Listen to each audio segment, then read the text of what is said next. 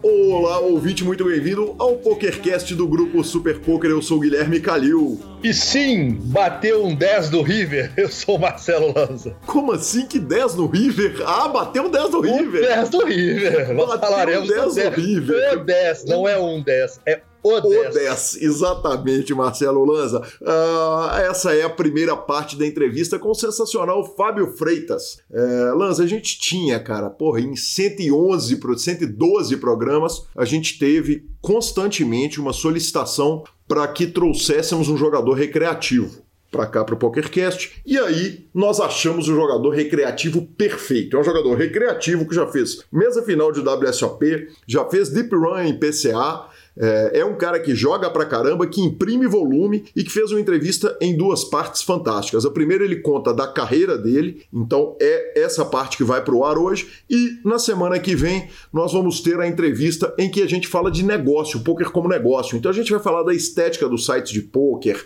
vai falar de como trazer gente fora do poker para dentro, gente que já tá no poker para consumir a mídia de poker, enfim, é uma entrevista fantástica poder falar com um cara do nível do Fábio, e eu cito, eu dou as credenciais dele, né? É um publicitário de primeiríssima linha, é um prazer e foi sensacional. A gente começa lembrando que para ouvir um podcast Google Podcasts é só procurar Super Poker, estamos também no Spotify, no Deezer, no YouTube, todos os podcast players, nos indique, nos dê cinco estrelas. Fichasnet é onde você deve trocar suas fichas, aquele ficheiro regulado. Perguntas, participações, sugestões, promoções e comentários. O nosso e-mail é pokercast.gruposuperpoker.com.br, Instagram e Twitter, arroba Guicalil e arroba Lanza Maia. E o nosso telefone é 31 975 18 9609. Por lá você entra no grupão fantástico do Telegram, que deu uma agitada em tempos de coronavírus. E você pode também nos mandar áudios. Aliás, temos muito pouca participação de ouvinte, ainda bem, Lanza, porque o que tem de notícia tá sensacional e nós vamos direto para ela. Vamos direto para ela. Apesar que eu fiquei sabendo que o senhor andou jogando e arrumou um dinheiro, né? Exatamente. Ah. O dia que você ganha, você não vai falar? É verdade, tem razão, tem razão. Muito obrigado, Marcelo Lanza. Muito bem lembrado. Ontem, ontem foi um dia que fiquei até a madrugada e deu bom. Deu bom. Vamos que vamos. Isso que importa.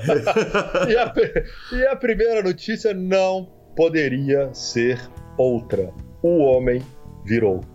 O homem cravou o golpe. Cara, Phil Galfond fez o impossível, cara. Foi sensacional, foi espetacular. Nós vamos falar, Lanz, eu dividi o seguinte: é, como sempre, a parte de notícias e a parte de opinião. Dessa vez eu fiz um pouco misturado ali, eu coloquei um, um, pouco de opinião no meio de notícia e tal. Vamos começar falando a respeito do que foi o challenge. A gente falou isso ao longo do tempo, ao, ao longo da nossa cobertura, mas eram 25 mil mãos de blinds 100, 200 euros, heads up, com uma aposta paralela de 200 mil euros do Phil Galfond contra 100 mil euros do Venivid e agora sim a gente fala o nome do adversário, porque não tem mais problema a gente regular a conta dele. Lembrando que a gente evitou de falar o nome do malandro para não dar a regulada da citação e a virada acontecer. Num momento em que o mundo não tem esportes, Quer dizer, os campeonatos de, de, de, de futebol que estão acontecendo são de países como a Bielorrússia e a Nicarágua, em que os presidentes locais não acreditam em tudo que está acontecendo, não acreditam na pandemia. E num momento em que as redes de televisão esportivas começaram a transmitir corrida de bolinha de gude, e isso é literal. Eu não vi isso. Eu não vi isso. Eu precisava de ter visto isso. Até pra você poder apostar, né? Você tá louco, cara. Imagina que coisa legal bolinha de gude, cara. Pois é, exatamente. Cara, ó, eu, eu pego a bolinha preta e branca, tá? Então, num momento desse, é, a gente tem, nós que somos do poker e que temos nossa Copa do Mundo todo ano, ou tínhamos pelo menos, que é a WSOP, eu brinco que Copa do Mundo do futebol de 4 em 4 anos a gente tem todo ano lá em Las Vegas, o esporte parado e a gente tem esse desafio espetacular, o Golfon Challenge. Vale lembrar, ainda recapitulando, que o Venivid começou massacrando, é, então com 10 mil mãos o Golfon pediu água, ele estava perdendo 9.240 euros e mais 200 mil euros da aposta paralela, ou seja, ele estava 1 milhão e 100 mil euros negativos. A imprensa toda uh, Twitter, formadores de opinião do poker descendo a lenha, os profissionais todos do poker descendo a lenha, o povo do Twitter que chega a ser um pouco mais desrespeitoso, falando que estava passando a hora do homem aposentar e justiça seja feita, né, Lanza? Nós aqui no PokerCast chamamos o Golfond Challenge de Golfond Trucidation. Eis que Phil Golfond volta depois de pedir água, depois de pedir para paralisar, pagar multa por dia parado, e em 24 sessões ele, ele perdeu apenas 7 sessões. Ganhou em todas as outras. O VNVID, inclusive, pediu água, chegou a pedir ar, pediu uma paralisaçãozinha por duas vezes. E do programa passado até hoje, tivemos quatro sessões. As duas primeiras sessões foram negativas para o Phil. Ele perdeu 34 em uma e 78 na outra. E depois ele ganha 23 em uma e 9 na outra até chegar à sessão final no domingo de Páscoa, Marcelo Lanza. E no... que sessão, hein, senhor? E que sessão, cara, que maluquice. Na sessão final, o seguinte: transmissão via Twitch do Run It Once, com ninguém menos que o Joe Ingram, que é o grande embaixador do Omar, é o cara que chama de The Great Game of Pot Limit Omaha. Também transmissão do Joe Stapleton, que é comediante, é narrador de diversos eventos, e do David Tuckman, que narrou com a gente lá em São Paulo, narrou com a gente aqui no Brasil. A sessão anterior tinha terminado 8,2 mil dólares no ferro, ou seja, o Golfond estava perdendo quando eles entraram nessa última sessão 41 Big Blinds, praticamente um empate técnico, né, cara? Menos de meio buy-in é, nessa situação. E aí, Lanz, eu começo a assistir a última sessão e começo a colocar na pauta lá, no, no, no grupo. Na verdade, eu começo a colocar a cada 100 mãos que iam faltando, quanto que estava, como é que estava o desafio, e eu, você e Leonardo Cansado, no nosso grupo, que somos só nós três, o Três Idiotas é o nome do grupo. Justíssimo, diga de passagem. Começamos a fazer um barulho estrondoso. Puta merda, vai dar, vai dar, não vai dar.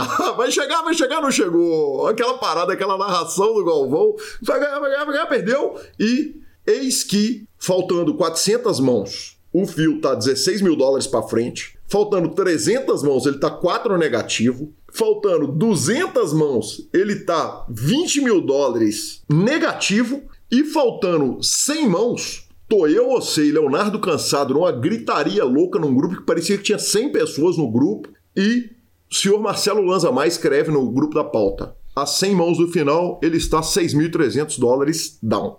Faltando 100 mãos para acabar o desafio, nessas 100 mãos, eles param o jogo, fazem uma pausa, fecham uma das mesas, eles estavam jogando em duas mesas, e falam: agora essas 100 últimas mãos vão ser jogadas em uma mesa só. Quando volta a transmissão dessas 100 mãos, os narradores estão tratando a coisa o seguinte: ele está negativo, está perdendo 6 mil dólares, basta o Venivid segurar né, a, a parada e aí eles, os narradores começam a narrar coisas com o seguinte: qualquer mão que o Venivid ganhar resolve a parada, pode ser agora, pode acabar, pode acabar e eis que a 70 mãos do final, o fio arruma um FOP dos sonhos, né, Lanza? Um bordo valete 4 e 9 com dois ouros. Ele tem 10, 10, 8 e dama. Ou seja, fazem a sequência para ele com dois ouros, o 10, 10, 8 e dama. Servem para ele. O 7 ele segue, o 8 ele segue, o 10 ele segue, a dama ele segue, o rei ele segue. É, e ele ainda tem o potencial de flush. Quer dizer, nem todos esses altos eles são nuts, mas o jogo é heads up, não dá para ficar acreditando em monstro debaixo da cama. Então o que, que acontece? Ele está com uma mão que é gigantesca, o turn bate um 4 de ouros, que faz um par no bordo, mas dá o flush ao fio, e o river é um 10, que dá a ele um full house, que, é o segundo maior full possível. Quer dizer, ele perde para. É, é, é, a segunda mão possível. Ele perde para um par de valete e perde para um par de 4, que seria um for, que mesmo para um jogo heads up, é, de Omar, o par de quatro na mão do adversário ali, haja range aberto numa reta final quando você está na frente para jogar com o par de quatro. Então ele está com o, o, o, Virtual Nuts. Na hora que bate o 10, ele aposta o paradão, a gente fica na expectativa e de repente o VNVID paga e a mão veio para o fio que resolve a parada inteira. O Joe Ingram comentou o seguinte: que o adversário tinha 9-4, tinha feito um full house no turn. Ou seja, deve ter quebrado o mouse, deve ter quebrado o computador, deve ter xingado os vizinhos, etc. Que domingo de Páscoa triste para a VNVID. E nesse momento, o Phil Golfond dá sit out Porque aí é aquele momento que é o seguinte: se ele perder todos os blinds, ele vai terminar positivo, eles dão uma pausa, faz a conta e ele dá sit out absolutamente standard, né, Lanza, esse sit out. Ah, standard. Os caras estão jogando a 25 mil mãos. Não, não dá para poder é, criticar, é, porque eu tenho certeza que na, na situação do Venivite também ele faria a mesma coisa. E lembrando que a diferença era muito pequena entre eles, né? Então, pote a pote, é, o limite era 100, 200. Então, a cada duas mãos a gente tinha um, um, uma perda de 300 dólares, o que seria 150 dólares por mão média. E o River, que bate o Pelezão, por isso que eu brinquei no começo, ele dá aquele pote de 7 mil e bordoada, e o cara pega o time bank na hora que, bicho, na hora que ele paga, dá showdown e ganha. Os narradores, eles não são, obviamente, eles são do Run to Once, eles, né, eles são torcedores do golfe. estão ali mas, contratados, exatamente. Estão ali contratados para isso, mas eu vou te falar. É igual o gol do Galo na final da Libertadores. Os caras explodiram o chat, velho. Uma gritaria louca. Oh my fucking God, agora. Cara, eu gritei na cama, a Gabi do meu lado aqui, não entendeu nada. Eu falei, bateu, bateu, bateu.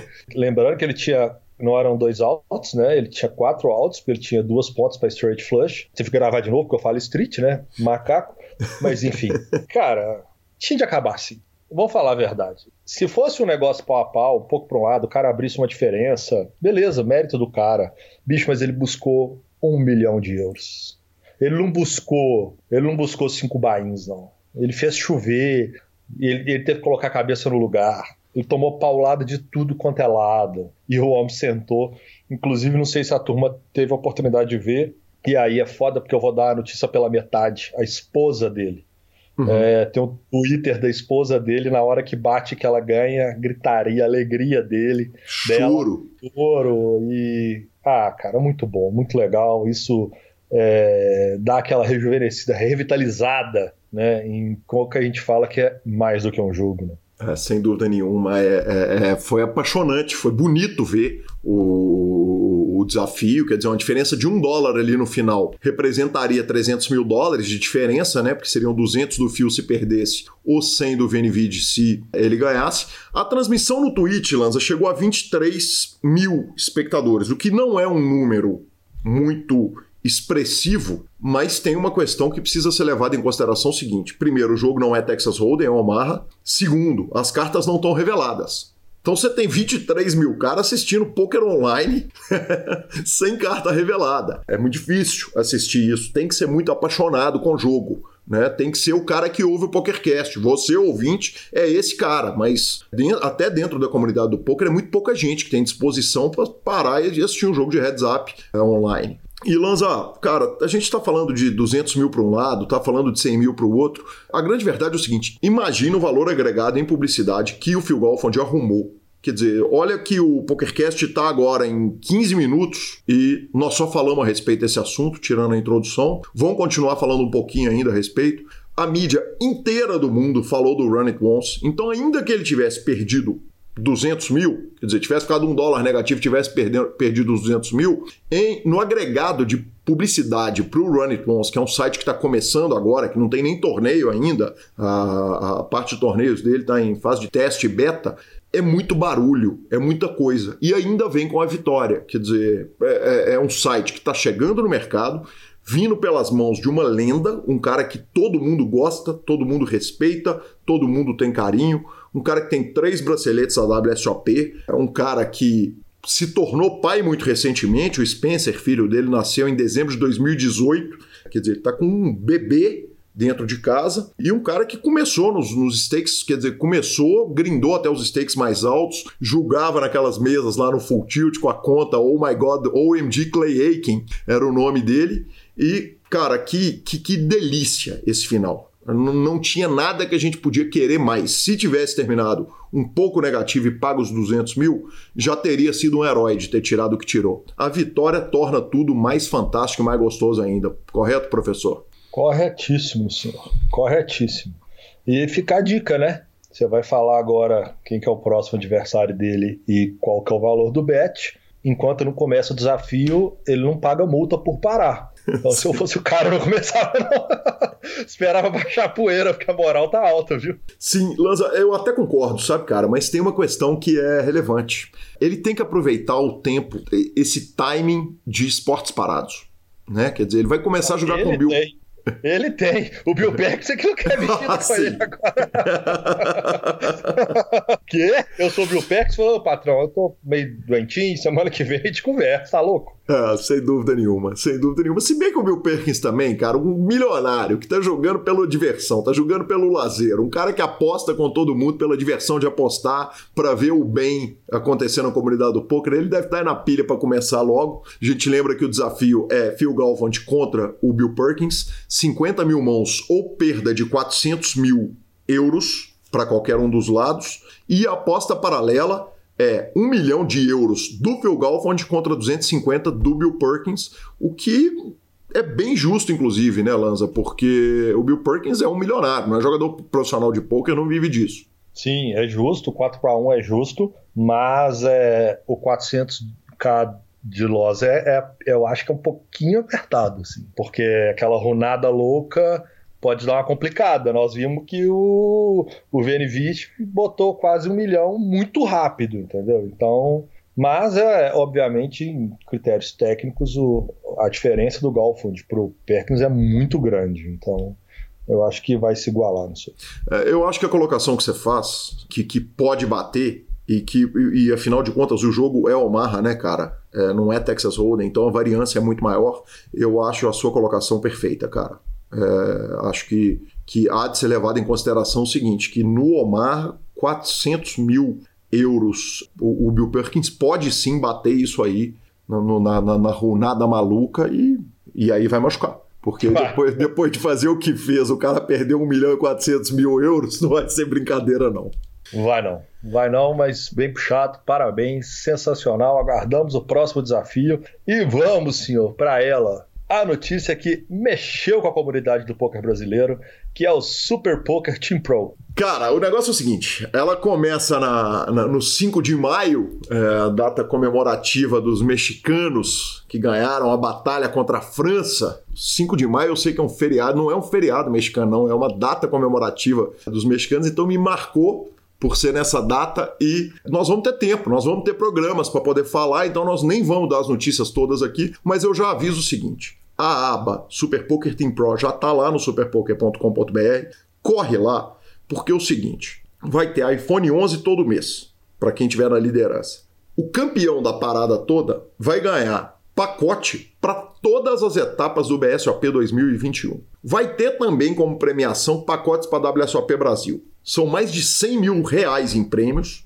Vai ter curso da Inagame, vai ter ticket para os torneios online. E o que eu vou avisar para o amigo ouvinte é o seguinte: os torneios são baratinhos, são três plataformas: Bodog, Paripoker e H2 Online, lá no Poker, a Liga H2. E, cara, os torneios são muito baratinhos. É 27 reais um, 5 dólares o outro e tal. Da última vez que teve uma promoção desse tipo, quem ganhou foi o Del Valle, que é mídia, então que mostra o tanto que Pra você ver, né? pra você ver tá muito fraco. Exatamente, o tanto que tem potencial para qualquer um puxar essa parada. Então, se o que o Del Valle entende é de imprensa, bigode e barba. É, que aliás, como entende de bigode e barba, hein? então é o seguinte, é, as regras todas estão no site. Semana que vem a gente conta um pouquinho mais, conta um pouquinho mais a respeito de regras. Mas, cara, esse vai ser sensacional, é super barato, tem que ter conta nos três, tem que estar tá inscrito lá no site, no Super Poker, tem que estar tá inscrito na na, na, no, Super Poker Team Pro e é a chance de você rodar o circuito um ano inteiro jogando de graça, jogando para você e é, com pet no peito. Que delícia, cara, que sensacional. Eu estarei presente e vou grindar essa parada, Marcelo. Aí sim, provavelmente estarei lá dando uns cliques também, senhor. É, só faltava não. E como nossa penúltima notícia do dia, CBTH, é, aliás, duas notícias importantes que foram meio que aconteceram meio juntas, o seguinte, a CBTH pegou a grana do Campeonato Brasileiro por equipes, 60 mil reais, e destinou para a campanha Adote um Dealer. O Campeonato Brasileiro de Poker por equipes, que é uma data super importante do calendário. Você que ouve o PokerCast sabe o carinho que a gente tem com isso. Mas o Elton falou o seguinte: o torneio certamente ele está adiado. Nós vamos tentar fazer esse ano, mas em ele estando adiado, a confederação doou 60 mil reais para a campanha Adote um Dealer. Parabéns para a confederação e o BSOP também fez importante anúncio, hein, Marcelo Lanza? Ele anunciou que está enviando 500 reais para cada um. Está enviando, não, que enviou 500 reais para cada um dos 140 profissionais que trabalhariam no BSOP nas mais diversas áreas: dealers, floors, caixa, produção, massagista, que é uma bagatela de 70 mil reais esse somatório. Senhor. Cara, sensacional. Parabéns, então, é, Confederação, BSOP é, por todas as iniciativas que estão acontecendo. Aliás, a comunidade do poker que se juntou nessa hora. E parabéns. E Lanzinha, para encerrar nossa sessão de notícias, cara, não dá para não falar disso. O Irish Poker Open é o torneio de poker mais antigo do mundo, exceto a World Series de Poker. E o título veio para o Brasil. Em tempos de coronavírus, o título do campeonato irlandês de pôquer veio para o Brasil sem jogador pisar na Irlanda e veio pelas melhores mãos o sensacional Pablo Brito Silva. Muito em breve, Pabrits vai estar aqui no nosso programa. Já tivemos com sócio dele aqui no programa, eles que jogam com bankroll compartilhados e eventualmente vamos estar com aquele time todo, já vai ter passado aqui mais cedo ou mais tarde pelo PokerCast. Ele ganhou com o título 462.099 euros, bateu no heads up ninguém menos do que o Andrew Nimitz, o húngaro, e na quarta colocação tivemos o sensacional Eduardo Silva, o Eduardo 850 daqui de Belo Horizonte, que pela quarta colocação recebeu 139 mil euros, dá uma bela melhorada na Páscoa, hein, professor? É, Dudu, que foi seu jogador de seleção mineira. Exatamente. De passagem, amigo nosso, mais uma mesa final que eu também acompanhei. Em tempos de corona eu tenho acompanhado bastante. Só falta aprender a jogar agora. bem é... puxado, bem puxado. É isso aí, ficamos com a palavra do Fichasnet e a primeira parte do sensacional Fábio Freitas, que nessa primeira parte fala de vida e na segunda parte a gente fala de poker como negócio e publicidade do poker. O Fichasnet é o seu parceiro para compra e venda de ficha nos principais sites de poker online. Chame o Fichasnet e avise que chegou até eles pelo PokerCast para participar de promoções super especiais para os nossos ouvintes. O WhatsApp do Fichasnet é 062 99837 1007 e lá você negocia suas fichas com os melhores preços. O Fichasnet trabalha com créditos do PokerStars, PariPoker, PP Poker, o Poker, EcoPays e AstroPay Card. Repetindo, o WhatsApp do Fichasnet é 062 99837 1007. O número está na descrição dos nossos programas. Fichasnet, confiança e melhor preço para suas fichas.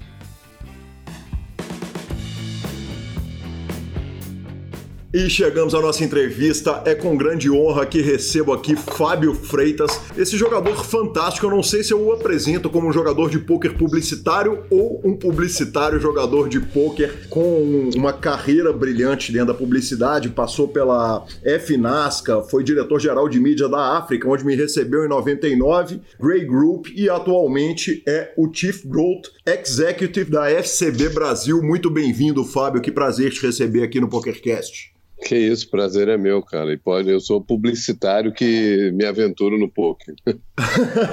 Teve algum erro, algum absurdo que eu falei aqui na, na, na, na entrada não, não, do programa? Perfeito, tá perfeito. certinho? É por aí mesmo. Bacana é aí. demais. Fábio, obviamente a gente vai falar da publicidade e vamos falar do poker. Vamos começar pelo poker, mas é importante a gente apresentar o seguinte: as coisas que o poker não fala é que você é vencedor do Caboré 2012, o prêmio como profissional de mídia tem dois leões de canes.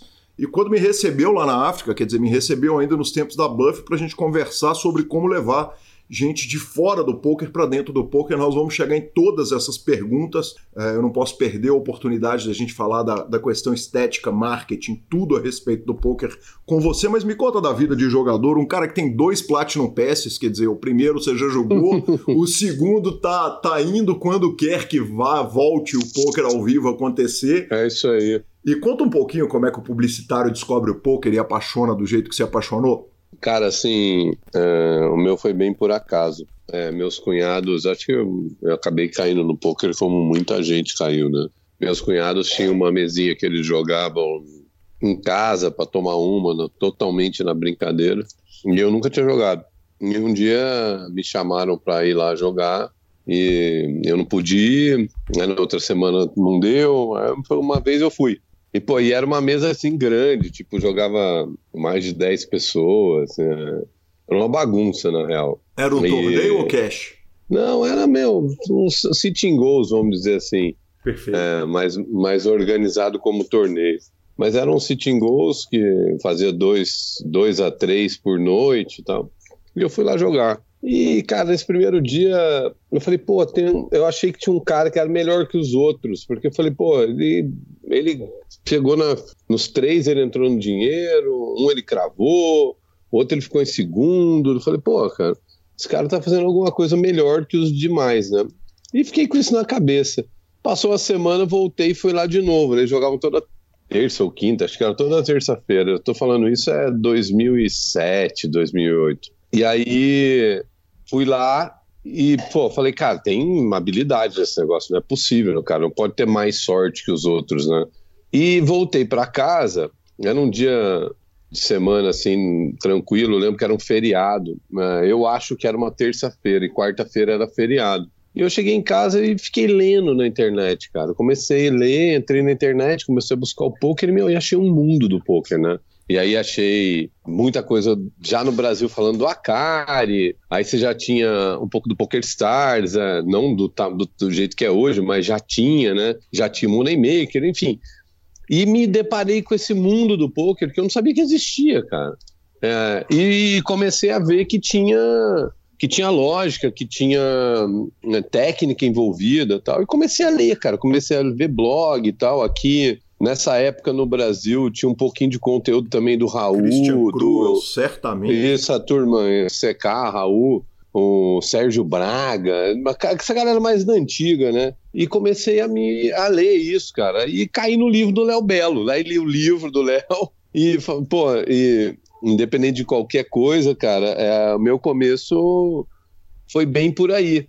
E me, me apaixonei, cara. E, e por incrível que pareça, eu fiquei muito lendo e estudando nos seis, sete meses depois disso. Continuei jogando esse pokerzinho lá que era todo, toda terça-feira e lendo, estudando sobre poker, lendo, comprei livros tal. Aí comecei a ler, vi o que tinha. Não tinha muita biografia na época, né, cara? Tinha bastante coisa gringa, eu leio com facilidade inglês, então para mim foi tranquilo eu comecei a ler, comecei a ouvir, comecei a ler, comecei a ouvir, comecei a seguir o poker no mundo, cara. Uhum. Uh, e aí fui trombando com algumas coisas que, que eu fui dando seguimento. Tipo, comecei a seguir o Negriano, comecei a ver coisas que ele fazia, uh, os torneios onde ele ia, e comecei a ver o mundo, né? Falei, pô, os torneios, uh, os Europeans Poker Tour, os EPTs, aí vi que tinha Las Vegas e tal.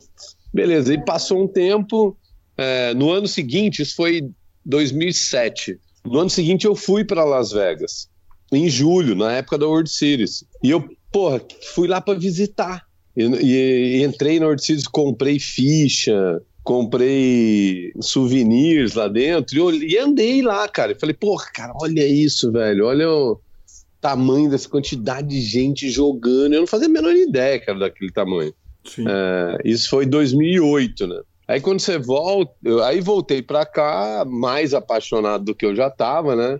E comecei a procurar poker no Brasil e achei o jogo que tinha aqui em São Paulo, que era no Zali, uhum. que tinha torneio toda semana, e tinha torneios mais baratos, mais caros, mas tinha torneio toda semana, no clube que tinha torneios regulares. Era, na época, era, acho que era o principal clube aqui em São Paulo. Isso é pré o H2, né? E comecei a jogar lá no Zali. É pré-H2, mas não é pré aqueles malandros. Quer dizer, Cauaúti, Grow já estavam lá fazendo a diária. Essa turma inteira. Essa turma inteira tá lá.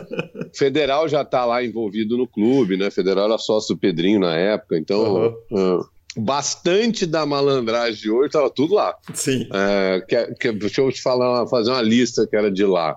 Você falou dois aí que eram regulares do Cash, que era o Bruninho Grow, mas já tinha Jai, Norson, o Mojavia direto, aí tinha os irmãos Esbriça, já, todos iam lá. Pô, tinha muita gente, cara. E, é, é, e, tem, tem mais gente que eu tô esquecendo. Tem uns que estão no cash até hoje, fazem jogo no Brasil aí. Meu, Russo, Fura, essa turma inteira tava lá já, desde o início, né? E aí era essa galera. E tinha um torneio que eles faziam eles faziam um torneio de, que, tinha, que era toda terça e quinta, eu acho, ou, ou segunda, é segunda e quinta, que tinha um ranking, né? E 2009 eu comecei a ir lá jogar. Já tinha estudado um pouquinho e tal. Comecei a jogar. Se não me engano, 2009 é o ano que o André ganha em bracelete, né?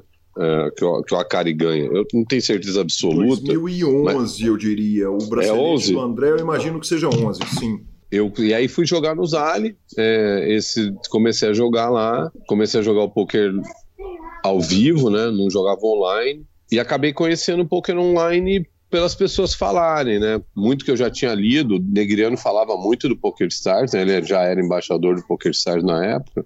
E aí, porra, acabei começando a jogar, jogar online e fui me envolvendo mais com o poker.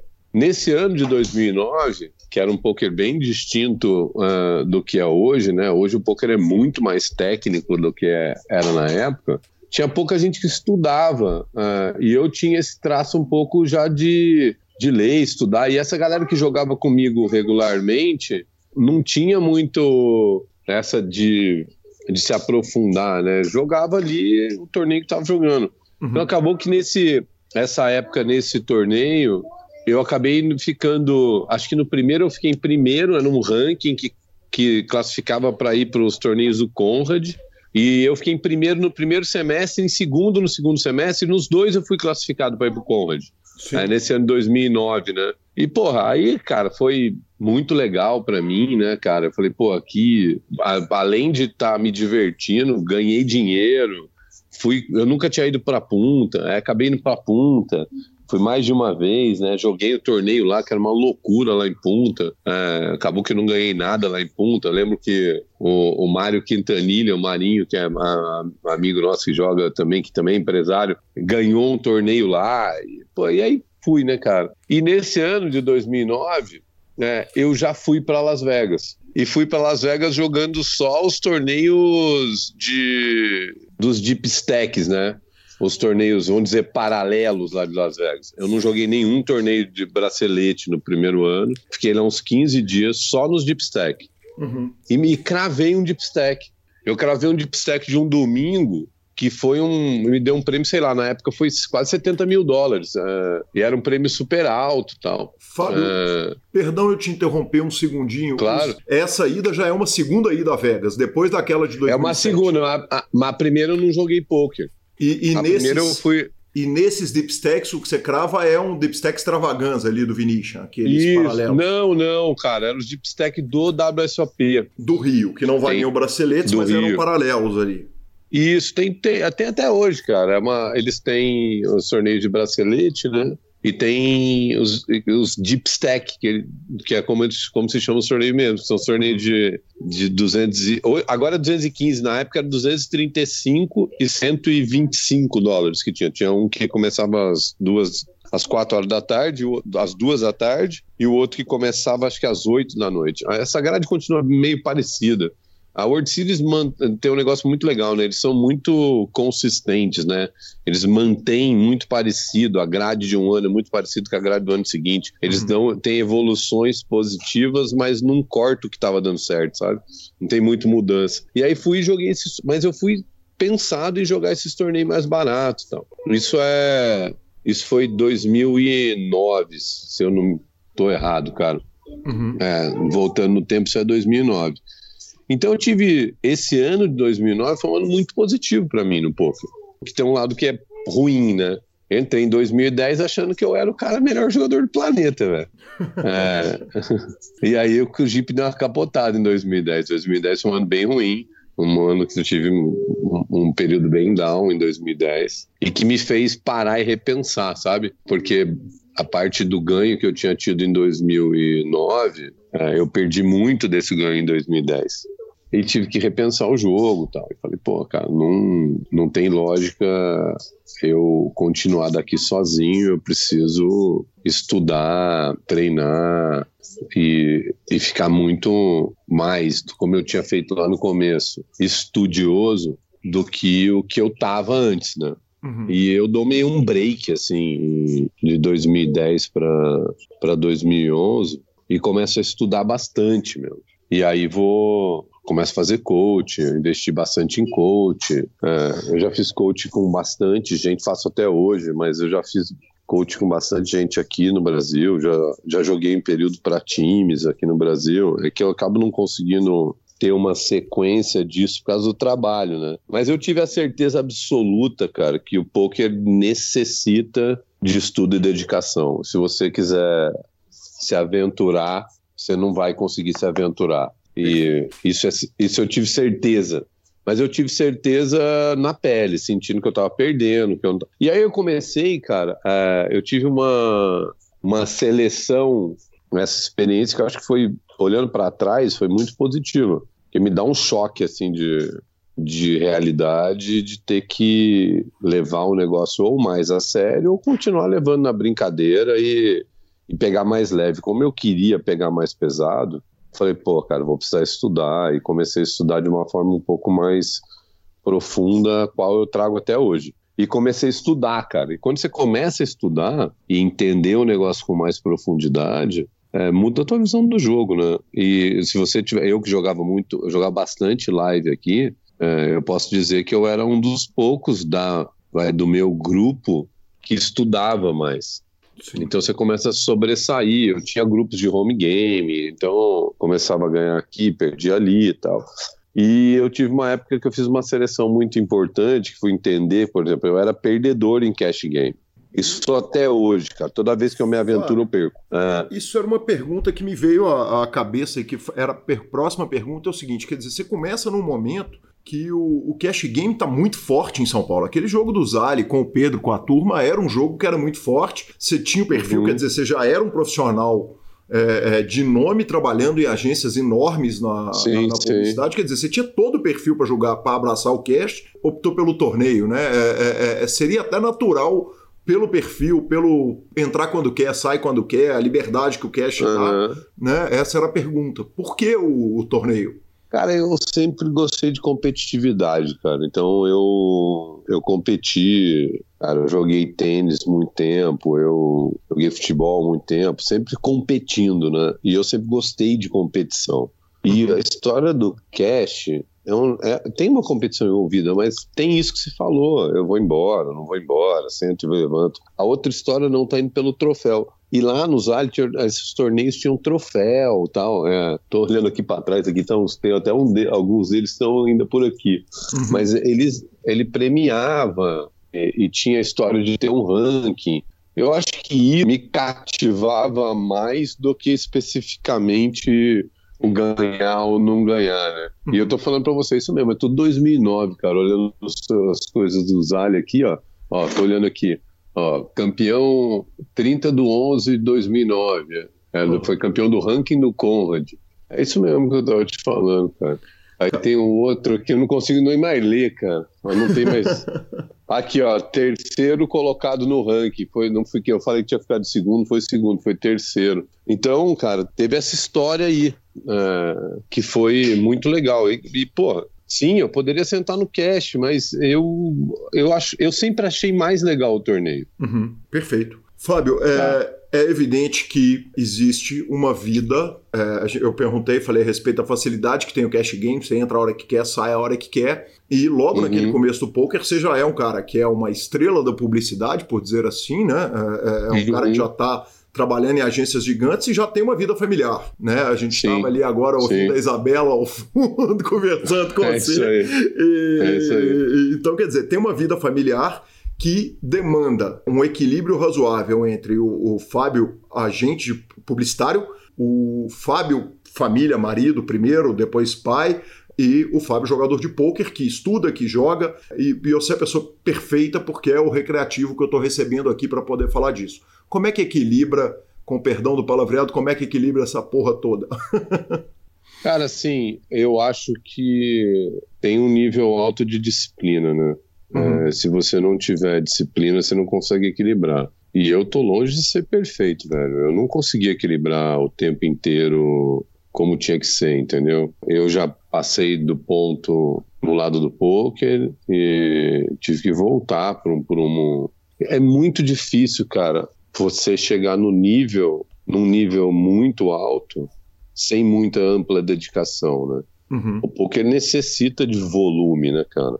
É, a, amostragem é, é, um negócio muito verdadeiro. Se você continuar e estiver fazendo o correto e fizer isso no longo prazo, isso vai te levar a um caminho vencedor. Se você não der o longo prazo para você conseguir verificar isso na verdade, você não consegue saber. Porque você pode estar tá numa vai numa downsize de um período, por exemplo, as últimas três semanas, falando agora no que tá rolando, né? Uhum. Na quarentena aqui, cara, porra, pra mim tem sido mais down do que up. Então eu tô negativo na quarentena, mas eu sei que, que é uma que ela tem a volta. Eu classifiquei para os dois main events que tiveram, porque eles repetiram, né?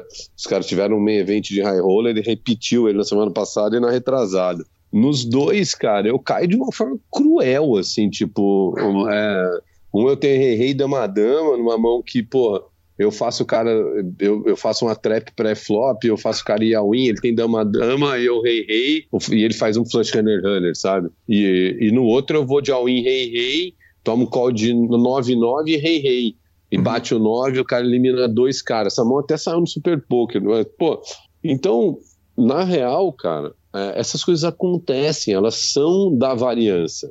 E uhum. a única coisa que mata a variância, a variância, é o longo prazo. É, se você não der longo prazo para enforcar a variância, você pode estar tá no período da variância e quem te enforca é ela. Uhum. Então, por isso que você tem que ter duas coisas que são essenciais. Uma é controlar até onde você pode ir, né?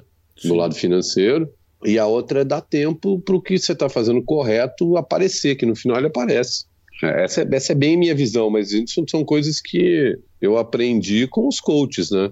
Eu tive é, uma época com com o João Bauer e companhia, outra época com, com, com o Yuri. É, esses caras melhoraram meu jogo de uma forma absurda. Há pouco tempo atrás eu não consegui fazer do jeito que eu queria fazer, cara, com a eu, mas eu ainda tô no grupo, ainda participo, eu não consigo participar porque tem muito volume, meus horários acabam não batendo, mas ainda tenho feito bastante. E lá atrás, cara, eu fiz coach com Timex, com NASA. Timex eu fiz, foi coincidência, porque eu, a gente fez uma reta final do PCA junto, né? Uhum. E eu achei um moleque extraordinário, eu não sabia quem era ele.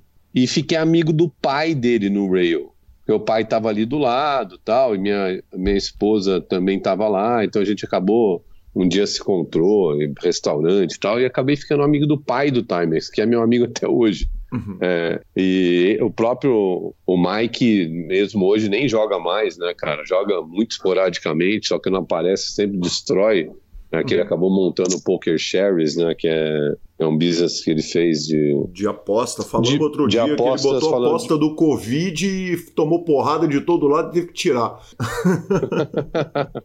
Bota tudo, né? Se botar Exato. cuspe a distância, ele vai. Exatamente. Mas então ele, ele, ele acabou montando lá. Então eu sempre busquei conhecimento, cara, e, e continuo buscar. Uma das coisas que eu é, e, a turma do Forbet sabe, cara, o que eu já quis entrar para estudar com esses caras, meu. Eu peço, peço, peço pro Rafa, peço pro Will, peço pro Crema. Eu já tentei fazer com, com o Sketch, falei, Sketch, vamos fazer o seguinte, eu faço plano de mídia, eu faço plano de marketing, eu faço tudo pra você. Os caras não abrem, velho. Cara, não Ou tem band... fold essa parada pro sketch. Você tá louco? Pelo amor de Deus, meu amigo sketch. Não folda isso, cara. Não folda o trabalho de Fábio Freitas, cara. É, porra, bota no time, caramba. é, eu já pedi muito, velho. Já pedi muito lá e. Mas eu entendo, cara. Hoje, se você perguntasse para mim no poker coisas que você mais queria, eu queria ter aula com Kowalski, aula com. Eu não queria, eu não queria ganhar nada, sabe? Você pergunta pra mim assim, aqui no Brasil, eu queria ter aula com essa turma aí, cara. Uhum. Agora que eu vi, tipo, o NASA entrando. Pô, o NASA é fenomenal, velho. Uhum. Fenomenal, velho. NASA, Rui NF, essa turma desses portugueses que estão no mundo aí. Porra, cara, o NASA entrando pro Forbet, eles, esses caras vão levar o jogo para um outro nível, cara. Porque. E o que eu, que eu queria? Tá próximo desses caras, né? vendo o jeito que, que Padilha ensina, ou olhando das, do, dessa turma nova, né, que surgiu. Uhum. A turma do. Esses três, esses três times aí, cara.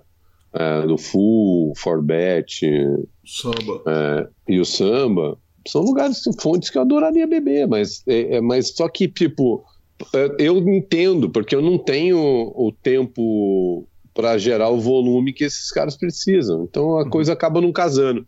Mas eu adoraria.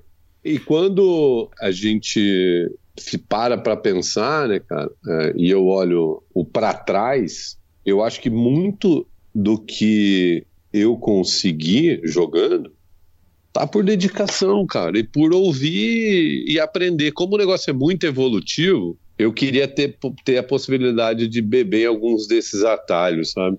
Então, é, você perguntasse pra mim, pô, que coisa que você mais queria? Eu queria, eu queria fazer aula com essa turma, eu não queria nem jogar para eles, não. Eu pagaria para ter aula com eles. Tanto que quando teve o curso Forbet, fiz. A Akari eu faço. Uh, meu, pô, a Akari. O Akari, para mim, tem dois caras para mim que são. que colocaram o poker em outro nível no Brasil, né? Que é o André e o Igor, né, cara? Uhum, Esses caras, o que eles fizeram pelo poker no Brasil e eu tive muito próximo do, do dos dois, né, mas mais em trabalho com, com o Igor, o cara. Federal, sim. Eu, eu ajudei muito, a gente fez muito trabalho junto é, no início do marketing dentro da, do BSOP, né, cara? Eu montei com ele estrutura de como vender, de que jeito fazer. A gente foi atrás de patrocinadores, cara. A gente levou o mercado publicitário para o PCA para conhecer o evento. A gente. É, e no final acabou tendo bons frutos, cara. É, a gente conseguiu é, fazer, ajudar na entrada da Sky na época no poker. Fábio, é... eu vou te interromper e vou te falar o seguinte: nós vamos falar disso tudo, mas isso está um pouquinho para frente. Eu queria terminar ah, com tá o Fábio bom. jogador ainda, podemos? Podemos, podemos. Me conta um negócio. Você joga o High Roller, você joga os maiores torneios do BSOP, você engata uma grade pesada. É, a primeira pergunta é a seguinte: comandando ou, ou num, num, cargo hierárquico alto de uma agência que tem 8 mil funcionários, opera em 90 países com 150 escritórios, como é que consegue tirar é, é, dias para poder engatar um BSOP como você engata diversos dias? Cara, eu vou te falar, quando eu estava na África, eu saí da África em 2015, se não me engano, 2016 para 15 para 16. E, porra, cara, isso já me atrapalhava, porque, tipo, lá não estava muito combinado isso. E, porra, eu queria jogar. Porque eu também acho que na vida da gente, a gente precisa ser, fazer as coisas que gosta, ser feliz, cara. Não, não pode sofrer em nada que você está fazendo. Uhum. E eu gosto pra caramba de jogar poker. Né? Jogo com seriedade, quero jogar os torneios. E e eu passei por algumas coisas, cara, ao longo do, do desse, dessa jornada, e aí você tá dando um exemplo. Eu joguei um high roller em Brasília. Uhum. Aí tô jogando high roller em Brasília. É, fui pro, pro dia final do high roller, eram 13 pessoas, eu era o segundo em ficha. E, pô, eu tinha um que assinar um documento no dia seguinte, cara. É, isso era uma. O high roller começou no domingo, o dia final seria segunda. Uh, era de dois dias na época, hoje tem, ele tem alguns deles até que são de três dias, mas esse na época era de dois dias. E, porra, eu liguei pro meu chefe na época e falei, pô, me, me, ajuda lá, cara. Ele podia, ele podia me cobrir nessa, sabe? Uhum. E ele não cobriu, velho. Não cobriu e eu voltei para São Paulo. Então eu saí de Brasília, voltei para São Paulo, fui assinar um negócio, voltei para Brasília. Pô, foi uma epopeia, cara. Uh, e aí chegando em Brasília, fila para pegar táxi não tinha Uber ainda na época, fila para pegar táxi. Aí chega no táxi, meu, demora. Eu, eu, é, antes disso, chega no aeroporto, cara, eu marquei o voo para um, uma hora mais para frente. Aí eu ia tentar antecipar o voo para chegar na hora. Meu, tudo apertado. Uhum. Pô, resumindo, velho. Eu chego, tem então em oito, eu tô sete de oito e meu stack tinha derretido, mano. Uh, eu chego, sei lá, quase duas horas atrasados num dia final de um torneio uh, high roller do BSOP. Então não é Sim. que era o torneio da pizza, sabe? Uhum. Uh, e, e, porra, aí nesse dia, cara, e, e, é muito estressante esse movimento inteiro, né? Falei, cara, quer saber, meu? Uh, quando eu mudar de emprego, eu vou combinar. Vou falar, eu jogo poker, eu vou jogar dois eventos no exterior, eu vou jogar os BSOPs de São Paulo e um BSOP fora. vou tirar os dias que eu tiver que tirar de desconto de férias, faz caramba, mas eu vou botar isso no pacote. Se quiser, quer, se não quiser, eu fico onde eu tô. E aí eu recebi a proposta da Finasca. E quando eu recebi a proposta da Finasca, quase coincidência do destino, é, um dos primeiros sócios lá, que era o Loi Barjas, o Loi jogava poker. E o Ivan, que é o cara que me contratou, também jogava. Uhum. É, e eu botei na mesa, o Ivan falou: não, tranquilo. Quando ele falou tranquilo, eu falei, pô, cara, tipo, na minha cabeça, eu tinha parado de negociar salário, meu bônus, tinha um monte de coisa que eu tinha que negociar que estava ali no meio, mas aquilo foi tão importante para mim que, porra, eu não precisava mais trabalhar, esconder, sabe? Assim, tipo, porra, é, tipo agora, Sunday Million tá de dois dias. É, ele não era de dois dias. Uhum. Aí, tipo, fala, pô, eu passo pro dia dois, aí não jogo. Eu criei um ambiente e, e o poker também me ajudou, porque o poker saiu da clandestinidade, vamos dizer assim. Sim. Ele saiu de um lugar escuro, estranho, e virou e entrou na luz, né, cara? Então o poker que era, você falava, pô, vou jogar poker, meu, eu tinha época que eu não tinha, eu não tinha, eu não falava. Eu ia no, sei lá, a gente vai para em trabalhos com clientes e tal, e, e, às vezes tem prospecção, né? E tem dinâmicas de grupo, essas coisas. Tem uma dinâmica de grupo que é comum no mercado publicitário, que eles falam para você falar três coisas que você faz, três características suas, né? Uhum. Eu falo, cara, que eu jogo poker, que eu sou caipira e no interior de São Paulo e que eu sou pai de gêmeas, por exemplo, cara. Uhum. O poker entra ali junto nessa história. Se eu botasse isso há anos atrás, cara, eu não ia falar do poker, né? Porque era mal visto, né?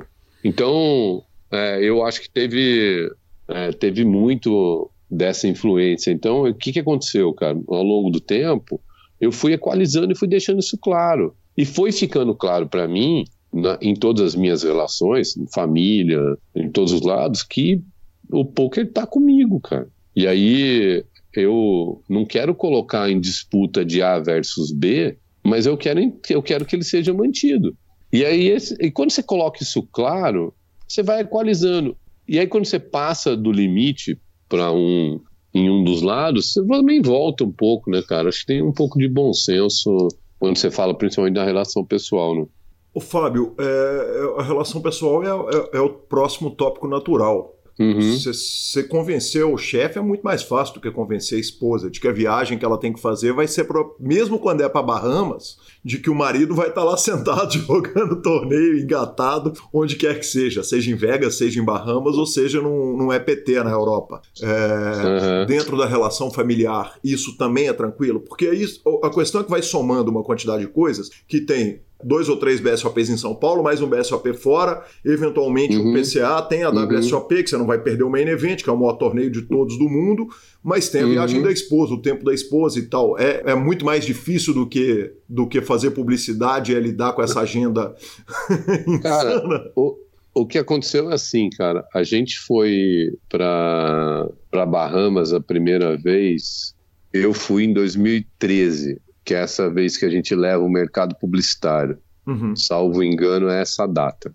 E vamos ver o Igor Federal, mais umas pessoas são os convidados que ele levou tal. A gente levou o Paulo Gregorassi, que era um CEO de agência de publicidade aqui também, era para ter ido outras pessoas que acabaram indo. Tá? Mas enfim, a gente a gente vai e, porra, e eu fui para lá, não fui para jogar os eventos maiores do PCA, né? Uhum. Eu fui para jogar um evento paralelo ou outro e, e mais para entender a dinâmica. Meu, quando você chega naquele lugar, e foi, isso foi em 2013, você fala, porra, cara, o que, que é isso? É um, é um absurdo a, a estrutura que o Poker Stars colocava para aquele evento, né? Sim. É, e, e, é assustador, para mim foi assustador ver aquele, aquela estrutura naquele hotel, eu não conhecia nada daquilo. E eu fui com o Igor e muito bem recebido lá pelo, pelo próprio PokerStars, na época, pelo Davi Carrion, que ainda estava no PokerStars. Né? E aí eu acabei conhecendo um, uma legião de pessoas que comandavam um pouco a, a cena desse poker na América Latina. O Davi era o cara que fazia todos. Ele era presidente do LAPT, né? Sim. E que também, eh, vamos dizer, o PCA era meio LAPT, meio EPT, né? Uma coisa que congregava esses dois mundos, já não tinha mais Estados Unidos. E a gente vai pro evento. O evento, pô, é um evento gigantesco, né? A gente passa por esse evento, uh, vai lá. Eu lembro que eu, eu acabei jogando um, um paralelo que eu fiquei em terceiro lugar, o Dr. Charles ficou em primeiro, é um cara, o Charles joga, o Charles Yamaguchi joga, ou seja, todo mundo que joga regular aqui em São Paulo São conhece Paulo ele. conhece, sim. E, e eu não ia jogar, só, o Charles ia, daí o Charles falou, não, vamos, vamos cavalar ele, Igor, vamos de cada um, e cada um pegou um terço, né, eu peguei um terço, o Igor um terço, o Charles um terço, quer dizer, o Charles ficou em primeiro e em terceiro no mesmo torneio.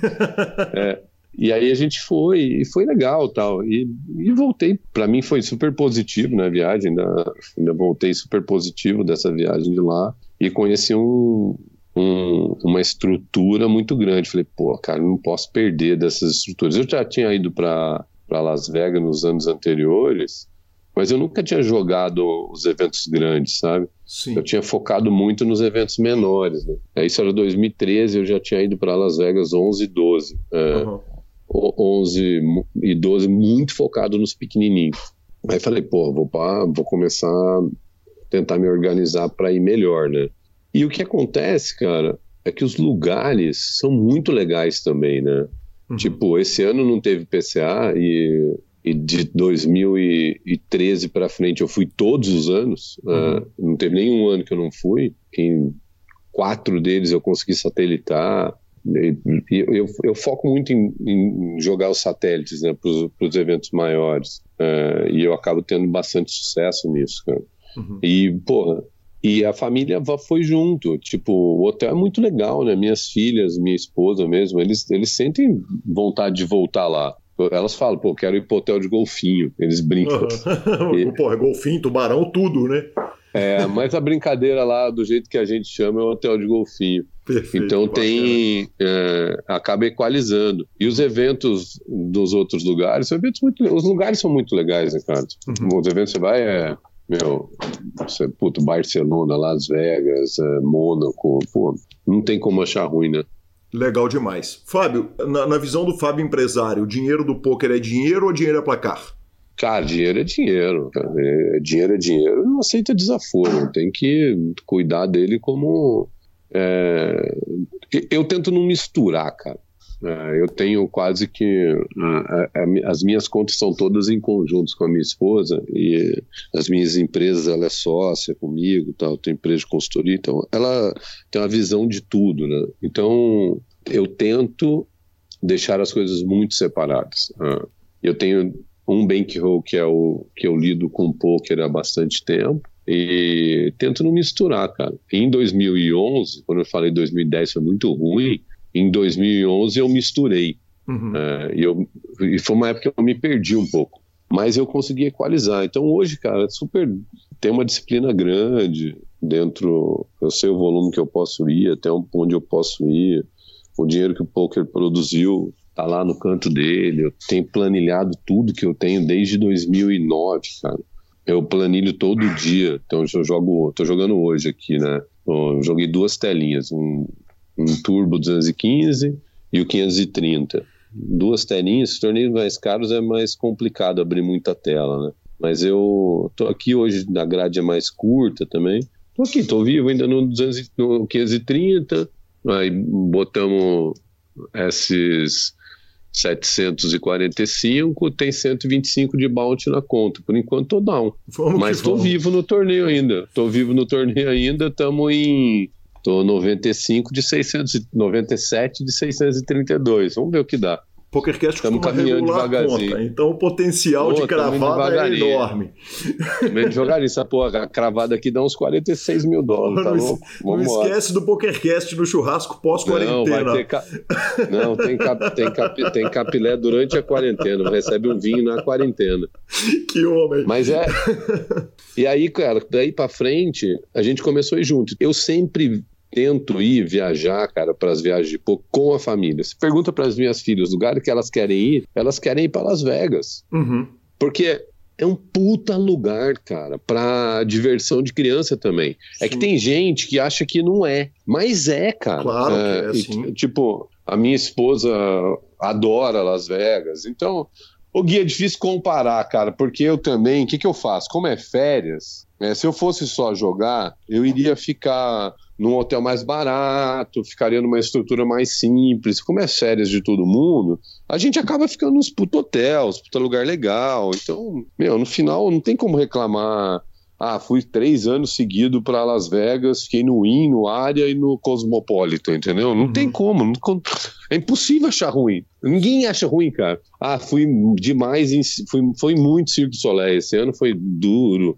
é, foi ruim lá, lá teve que almoçar no Alan do Cassi, entendeu? Então não tem, não tem como achar ruim. Essa Las Vegas do dinheiro, ela é boa para qualquer um, velho. Sim. E graças a Deus, cara, pela pela minha profissão, eu consigo é, ter esse lazer financeiramente. Então, esse lado para mim eu consigo proporcionar legal para minha família. Tipo, eu fui é, eu fui pro EPT de Barcelona, né? Eu classifiquei no satélite, de última hora não estava previsto. Essa foi cagada, porque eu tive que é, negociar na empresa umas férias que eu não tinha. E eu fui para lá, eu classifiquei no satélite, é, não estava programado, não deveria nem ter jogado satélite, mas joguei de teimoso e, e irritou. Então acabei indo para Barcelona. E, e nessa viagem fomos só eu e a minha esposa. Mas, pô, eu nunca conheci a cidade, cara. Cidade inacreditável. A gente ficou 15 dias em Barcelona. Pô, eu joguei lá, sei lá, dos 15, devo ter jogado 9, 10 dias. Outros dias a gente passeou, cara. E eu acho que essa, essa lógica de tipo, uh, você sai para uma viagem que tem 15, 20 dias de jogo. Se você tiver com os teus familiares e tirar dos 15 dias, 3, 4 dias para sair e passear, as coisas se equalizam. E, e, jantar junto, acordar cedo. A minha dinâmica fica diferente. Então, eu tento acordar cedo, tomo um café com elas, vou, a gente fica junto tal, e aí os jogos começam cedo, né? Nas Vegas tem começado às 11, uhum. antes era sempre meio-dia a gente fica tipo de manhã e nos dias que não tem jogo. Eu não vou te dizer que esse estresse é zero, porque é mentira, mas é, tá bem equalizado. Bacana demais. Na hora que você está se pegando ali com o Yuri, é, numa reta final de torneio, onde que está o ponto mais difícil para você, para o Fábio Recreativo, bater de frente com o Yuri? Está na questão técnica de estudo, está no tempo de jogo, Quer dizer, ou, ou não tem dessa, quer dizer, na hora que tá lá, ó, vão pro pau e você sente a dificuldade de não ter o ritmo de jogo de um Kowalski, de um GM Walter, desses caras todos que você citou? Lógico, eu tô numa reta com eles, eu tento não enfrentar eles, eu desvio deles. Uhum. É, e eles sabem um pouco disso, sabe? Uhum. Eles, eles, eles são todos espertos, né? Então eles sabem que quando eu tô jogando com eles é porque eu tenho alguma coisa para estar tá jogando com eles, porque eu, eu, sento numa mesa que eu conheço todo mundo, é, sei quem é quem, e, e, quando eu não sei, eu tento buscar saber, cara. Essa é uma coisa que é, poucos fazem, os profissionais, os, os, bons profissionais, a maioria faz, e eu faço, velho. Eu uhum. estudo a minha mesa. Sim. Se eu sento na mesa, eu fico desesperado para saber quem é, para ter qualquer informação. E nos, nos torneios dos dias 2 para frente, essa informação é pública. Uhum. Então você só não sabe se você não quiser. Eu, eu tipo, Las Vegas, porra, nego, primeiro break, nego sai, eu me enrolo, fico, dou rolê na mesa, tento olhar lá as fichinhas de todo mundo, que eu consigo, eu fotografo, saio, puxo. Meu, é um trampo, velho. Se a gente não encarar que aquela mesa ali, você tá trabalhando nela, uma coisa que eu acho que era o Yuri que falava isso, cara. É, a lógica de você estar tá em full attention dentro da mesa, em atenção profunda, poucos fazem, velho. Sim. Poucos fazem. Poucos fazem. Então a atenção é, é em todas as jogadas. Quais são as melhores? O Akari fala, fala isso também. Qual é a melhor jogada para eu descobrir o que o oponente está fazendo? Como é que é o tipo de jogador dele? Porque os jogadores têm padrão, né, cara? Você vai, onde você encaixa o cara num padrão, dali para frente você vai só afinando a leitura dele, mas a, a, leitura inicial é dentro de um padrão. Esse cara aqui é, é tight, outro esse aqui é tight agressivo, esse aqui é luz, esse aqui é. Ah, enfim, dentro dos N padrões que tem, você encaixa um cara no padrão. Todo mundo é encaixado num padrão. Uhum. É, Os que não se encaixam em padrão algum são os caras que estão fora da curva. É, é, esses caras que estão fora da curva, os caras você não tem que jogar com eles. Uhum. Só se for, se for obrigado. Se você não for obrigado, você foge deles. Eu fujo desses caras até, não, até a hora que dá. Então, assim, pô, chega uma hora, não dá, né? Você chega na mesa final, por exemplo, mesa final do Super High Roller do BSOP ele, o torneio inteiro já é difícil, porque não é qualquer um que entra. Mas chega na mesa final, tá lá. O, eu lembro da minha, da minha dessa que eu lembro, pensando, refletindo sobre ela agora. Tô, eu tô no City 9. A gente começa a mesa final em. Não, tô no City 8, era, era, era 8 Max. Pô, City 1 era o GM Walter. City 2 era o Redão. City 3, Xande Ribeiro. City 4 era um, um, um angolano que cravou que acabou cravando, jogava bem. Eu lembro. Mas eu não conhecia, eu não conhecia ele. Gente boa, cara. Uhum. Já vi ele pelo seu. Roda circuito, tudo aí. Todo lugar que você vai jogar, ele tá. Aí, do lado dele tá o B Dias, acho que era o Crema, e eu. Aí você fala, pô, não, não, tem de quem desviar. Quem que eu queria jogar com? O angolano, que eu não sabia quem era. Uhum. Eu não sabia quem era o angolano, falei, eu quero jogar com o angolano. O Xande era recreativo, é recreativo também, que tava ali, mas, pô, eu acho que joga muito bem. Alta é, malandragem, é... sim. Isso, isso, não é bobo. É, joga muito bem, muito bem. E eu conheço o jogo dele, ele o meu. Então, assim, do resto que tava ali, todo mundo se conhece. Então, quando chega, né, quando afunila, aí você tem que ir de frente, não tem jeito. Eu lembro de uma mão nesse, nesse dia que eu tenho que passar um blefe no redão, que ele folda. Pô, cara, é são situações que são desesperadoras num torneio. Só que você tem que estar tá ali tranquilo. E sim, cara, quando chegam num. Tipo, eu nunca, eu não quero. Você falar pra mim, vamos, vai jogar um heads up, você e o Kowalski, você e o Yuri, Jamie Volta, cara, eu tô fora. Eu quero que ele uhum. jogue heads up com a mãe deles, comigo não. entendeu? Não, porque Perfeito. esse jogo é de escolher oportunidade, cara. Você tem que escolher oportunidade. Agora, se eu quiser jogar um torneio no qual, no qual eles estão, eu uma hora, principalmente nesses mais caros, né? Os fields são menores, que, que a gente se cruza mesmo, não tem jeito. Mas a gente se conhece e eu acho que eles sabem que eu acabo usando um pouco disso, sabe? Sim. É, eu tento não enfrentá-los, cara. Eu tento não enfrentá-los. E esses caras são muito difíceis de jogar, né? Por exemplo, você pega. Os caras que. Os brasileiros são muito bons, velho. Os brasileiros são muito bons. E tem uma facilidade que eu acho que é o que me ajuda pra caramba, que é jogar contra esses caras direto. Então, tipo, a gente vai no torneio, num um high roller daqui de meio de semana que tem aqui, a gente foi lá no Yulia, teve um high roller. Pô, você vai lá, tá o Crema, Jamie Walter, Will. Pô, cara, você tá louco, velho. Isso é um além de ser um bom torneio, a gente tá lá, vai se divertir, pode ganhar mas o jogar com esses caras, prestando atenção no que eles estão fazendo, é uma aula, velho. E esses caras estão jogando de igual para igual com qualquer jogador no mundo, velho. Sem dúvida. O NASA vir pro Forbet não é uma coisa de uma coisinha. O NASA é um dos melhores jogadores do mundo, cara. Sim. Ele tá tranquilamente no, na lista de top 20 de muita gente de top 50 de quase todo mundo, entendeu? E, e, e, e, ao contrário dos outros jogadores brasileiros que estão entre os melhores do mundo, ele enfrenta o field de high roller, o que a maioria dos brasileiros Sim. não faz, né? Que o Yuri foi ano passado jogar o se não me engano, o US Poker Open, posso estar errando, uhum. talvez o Poker Masters, mas, mas quer dizer, esses caras não estão enfrentando. E não é o caso do NASA que enfrenta esses caras, né? Que joga com eles. É, é eu não sei. Aí tem uma, uma história, cara. Esses caras trocam muito action, né?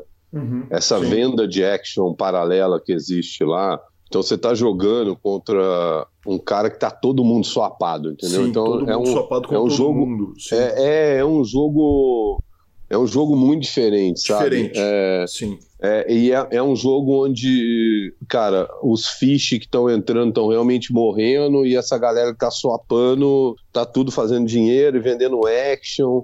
E tem os outros que vendem action e, vem, e vivem da venda da action, né, cara? Uhum. Você joga um torneio de 100 mil dólares, que você tá vendendo action a 1.1, 1.5, 1.15, que é baixo. Uhum. Mas se você vendendo, se você num for torneio de 100 mil dólares, você vender action a 1.15, que todo mundo compra, por exemplo, Fedor Rose, esses caras vender a 1.20, 1.30, e esses caras vendem. Então, esses caras vendendo action nesse nível, ele ganha 20 mil dólares, bater, 15 mil vive, dólares num torneio. Entendeu? Então ele já ele começou a jogar ganhando. Quando esse cara começa a fazer isso e começa a jogar com parte da action dele, é, ele começa a entender, não é, não é bem o próprio, e swapado, que essa, toda essa história que aí você conhece, e, e acho que quem, que quem busca estudar e busca entender e busca ouvir o que acontece entende, é, os que caem de paraquedas ali são os que dão bain, né, cara? Sim. Os que dão bain liso, seco. Então é, é, bem complicado dar esse bain lá. Por isso que a gente não vê ninguém, nenhum brasileiro rodando, nenhum, é, apesar de eu achar, é, isso já foi discussão, a Kari uma vez discussão aqui no PokerCast inúmeras vezes, sem dúvida nenhuma. Fábio, agora, quem dá o Bahia, quem dá o Bahia tá dando o Bahia porque ele quer jogar contra os melhores do mundo, né? Então, na verdade, não tem surpresa, porque quem dá o Bahia não tá dando o Bahia de trouxa. Ele quer simplesmente, ele quer jogar com o NASA mesmo, quer jogar com o Fedor, quer jogar com o Yuri, ele quer jogar com esses caras, com o Steve uhum, Chidwick, né? Uhum. Sim, agora, tudo é uma questão relativa, né? Se eu sou dono do Cirque du Soleil, uhum que, que parece até que quebrou, mas, uh, mas se eu sou dono desse, de um negócio desse, dá bain de 10 mil, 50 mil, 100 mil, não faz diferença. Sim. Então, é, é, e, e, aí, quando, esse cara também joga tão tranquilo, porque nada faz diferença pro cara. Sim. Esses caras que jogam são, são outros níveis. Cara, você vê lá os caras jogando, esses caras jogam esse high roller, você sai ali, eu fico bastante no área, né?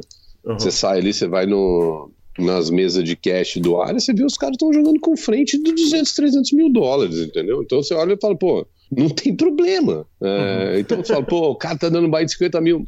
Depende, é igual você tá dando um de 500 reais ou de 50 dólares.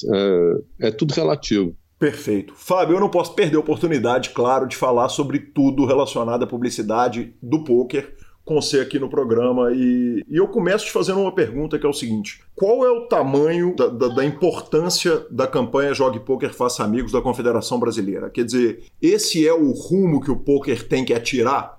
Cara, eu acho que sim, eu acho super positivo. Eu acho que é, é, é o lado inclusivo de se divertir, ele precisa ter força dentro desse ecossistema. O ecossistema ficou muito competitivo, né? É, uhum. Se olhar os, uh, essa seriedade que o Brasil levou o jogo, seja pela, pelos times, pelo jeito de fazer, tirou um pouco a brincadeira do jogo. Uhum. É, então eu acho que o lado fã precisa voltar. É, ter alguns jogos que sejam para dar risada mesmo, sabe? É, All in or Fold, alguns jogos que sejam focados no não no recreativo, mas no jogo em si ser recreativo. No entretenimento. É, então, é, em ser, em ser uma diversão e não ser um negócio tão sério, sabe? Porque você senta lá no meio evento do BSOP ou no meio evento de qualquer torneio que a gente estiver falando, esse jogo é sério, entendeu? precisa ter alguns alguma coisa que brinque no meio dessa, dessa seriedade para trazer gente nova que queira brincar, ou gente que quer brincar e não quer jogar sério. Uhum. É, porque tá, aí o cara não, não, encaixa né, dentro de um e de outro. Agora, a gente está falando de um ecossistema que define o campeão paulista, o mineiro, o carioca, o, o brasileiro, o do mundo, o espanhol, tal, tal, tal. Então, você, como que você faz esse balanço? É muito difícil, porque a gente está falando de um ambiente poker competitivo. Então, quando a, a confederação faz um negócio desse, para mim é super legal, porque ele, ele tenta tocar no que tange a competição, né? E não uhum. puro na competição em si. Que faz falta para quem quer brincar. Como para mim não é brincadeira, para mim não indifere, porque eu não quero ir lá jogar um torneio brincando, sabe? Eu quero jogar um torneio sério. Mas pro outro que quer, de repente, é uma coisa que é legal. Eu acho, eu acho bem legal, cara, esse lado inclusivo da diversão, sabe? Do, da amizade, de fazer mais amigos tal. Eu tenho uma quantidade de amigos que eu fiz no poker que é gigante, cara. Fábio, então, olhando por esse lado, quer dizer, o caminho que os sites também estão tomando, quer dizer, engatilhar ali para um spin and go, hoje a GG Poker tem um monte de, de, de, de, mesa que é uma mesa que ela já é de all-in or fold, quer dizer, uma, uma, uma videogamificação do, do, do poker ali, tornar ele menos atrativo para o jogador profissional que faz volume, tornar mais atrativo para esse jogador que é o cara que senta e, e, e, esses jogos em que você aumenta a, variância deles, quer dizer, você faz os, os 100 dólares do jogador recreativo durar mais e não ser trucidado pelos profissionais, você acha que esse caminho também é um caminho correto para os sites de poker online? Depende, velho. Depende como você olha. Na verdade, eles, eles reduzem a variância do dinheiro sair do site e ir para um outro jogador, né?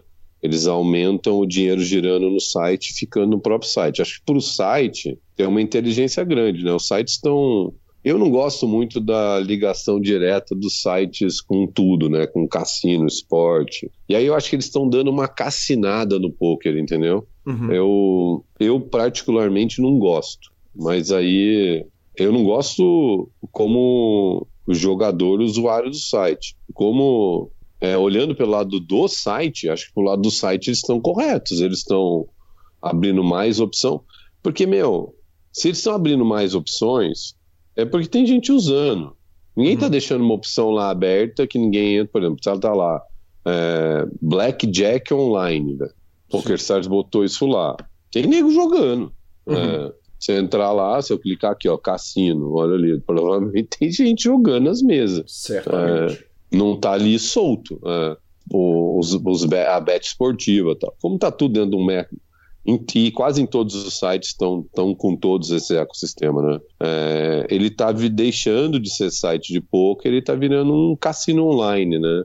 Uhum. Que tem cada, três abas aí de, aí, ou três segmentos onde eles atuam. Eu, como empresa, acho legal. Acho ruim pro poker, cara. Pro poker mas, acho ruim sim, porque. Perfeito, mas eu digo o seguinte: dentro do próprio ambiente do poker, é, mudou. Quer dizer, antigamente o, o, site visualizava o seguinte: vão premiar com rakeback, porque se tiver uns caras fazendo volume, toda vez que um recreativo chegar, vai ter jogo, o jogo vai estar tá acontecendo, porque vai ter aquela Sim. galera. Aquela jogando. falta da quantidade de gente, né? Exatamente. Como tinha menos gente, cara, isso aí é o poker no mundo. É, era como era no Zali, tava lá. O Russo, o Grow, o Kawauchi, os caras estavam ali para formar um jogo. Uhum. É, a vida inteira, lá atrás. Estou falando isso há anos atrás. Então tinha a turma que formava o jogo. Mas aí de a repente os formava... caras viraram. De repente os caras param de olhar para esse jogador, que é o formador de jogo, e falam o seguinte: porque cara, tinha um volume, né? Sim, porque Ele não precisou o que acontece é o seguinte. Cara, né?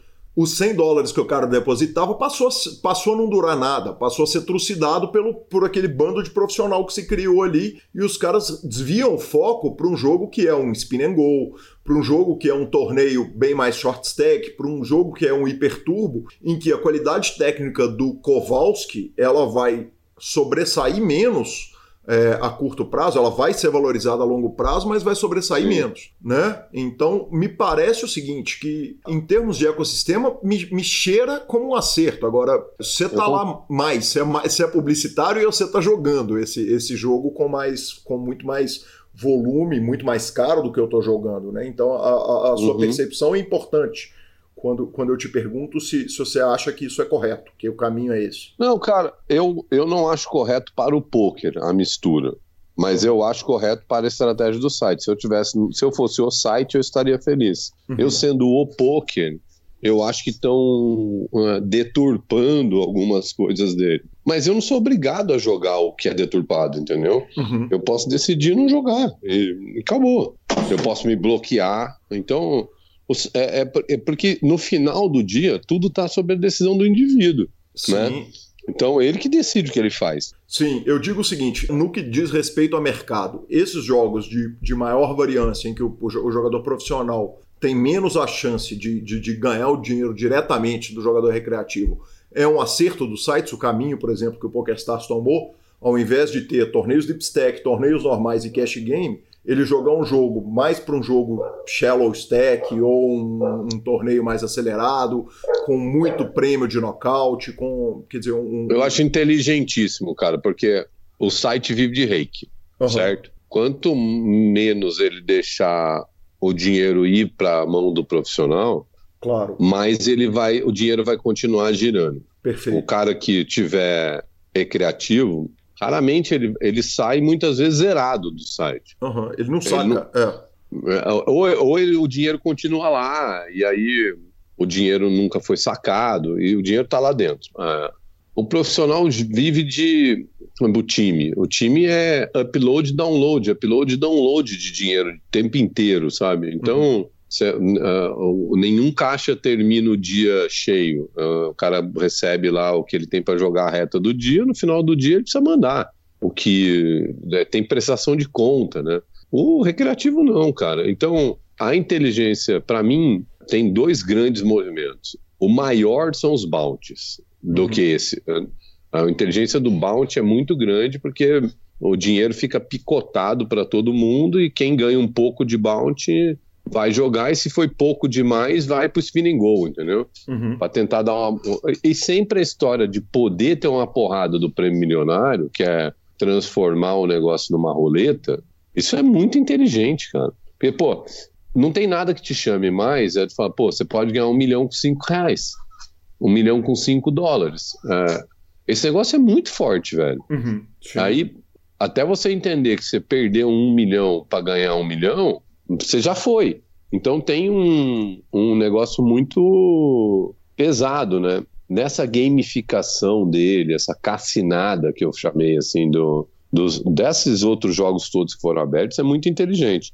É, a história de apertar o profissional, eu acho ruim, cara, porque eu acho que as duas coisas juntas seriam mais forte ainda, na minha opinião.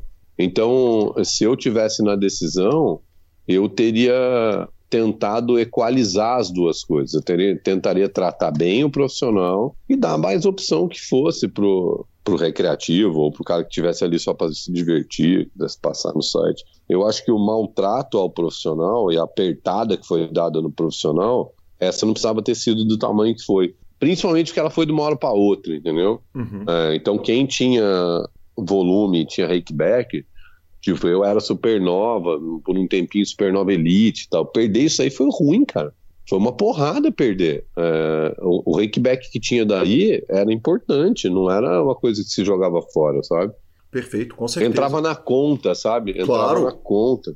É que muita gente que não coloca isso em perspectiva, por exemplo, hoje, com os bônus do PokerStars lá, que eles dão as estrelinhas dele lá e vai te Bom. dando. Né?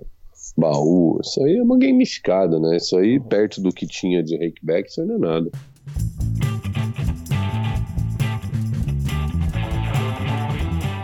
É isso aí, sensacional, Fábio Freitas. Bora, tweets mais redes sociais? Bora, professor. Temos muito pouca interação, então foi uma tweetada e uma rede social, basicamente. A tweetada foi do Doyle Bronson, que respondendo a um cara que falou que não entende por que, que alguém joga no ACR, que é o America's Card Room. O Ninguém menos que o Doyle Bronson, cara, sensacional. O Papa Doyle, o Godfather, o poderoso chefão do poker, escreveu o seguinte: joguei um torneio de caridade no ACR Poker, o software funcionou perfeitamente, fiquei impressionado com tudo que vi. Sensacional, né, cara? Papa Doyle jogando online. Bela, bela propaganda, né? Exatamente. Bela propaganda. Né? Exatamente. Ainda ganhou repercussão no PokerCast. E o Wanderson Marques me mandou uma mensagem no Instagram falando o seguinte: Bom dia, eu queria só deixar registrado que a parada da citação funciona mesmo. É, só de colocar meu nome na pauta, nós já fizemos 200 left no 3 milhões do PP Poker domingo para 2 mil reais e na segunda arrumamos um quinto no torneio baratinho para 3 mil reais.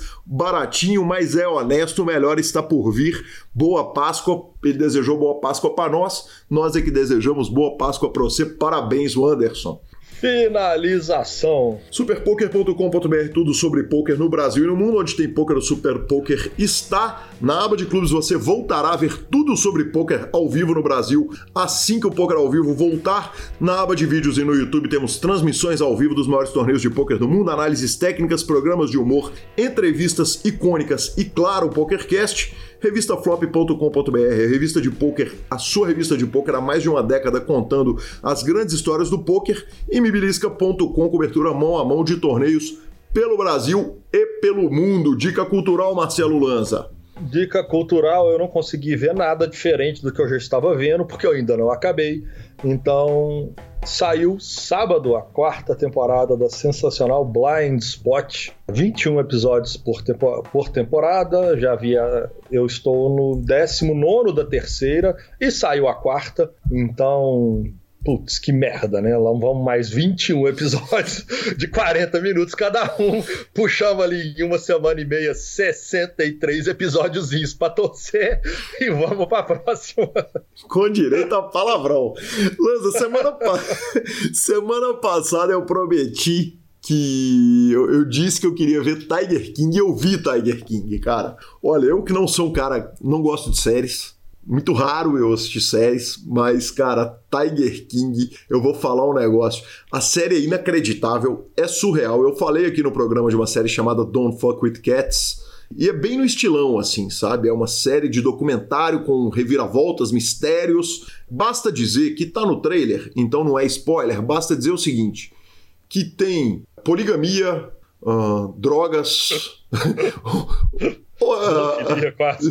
Zoofilia, não. E felinos de grande porte. Quer dizer, zoológicos. é, infelinos, de grande, infelinos de grande porte. Zoológicos com mais de 200 animais múltiplos. Então, múltiplos zoológicos. Então, cara, absolutamente sensacional, espetacular. É, gostei. Não é nota 10 a série, não. Sabe? Eu tenho algumas reclamações a fazer delas. Mas, por outro lado, os personagens eles não são nota 10, não. Eles são nota 12 em 10. Eles são os melhores personagens que você podia querer. Então corre lá, assiste Tiger King e vamos discutir lá no grupo do PokerCast o que, vocês acharam das reviravoltas e de tudo desse seriado fantástico.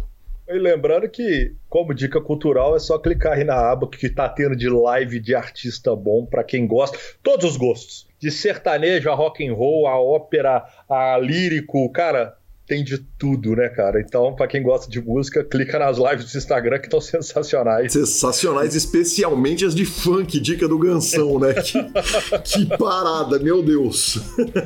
Eu queria deixar um abraço pro Dante Franco, mandou um abraço para você. E pro nosso querido Pita, também tá sempre com a gente. Um grande abraço a todos os ouvintes. Fique em casa, ouça o PokerCast, indique pros coleguinhas e até a próxima semana. Arroba Gui Calil e arroba Lanza Maia são os nossos Twitters e Instagrams. Valeu, até semana que vem.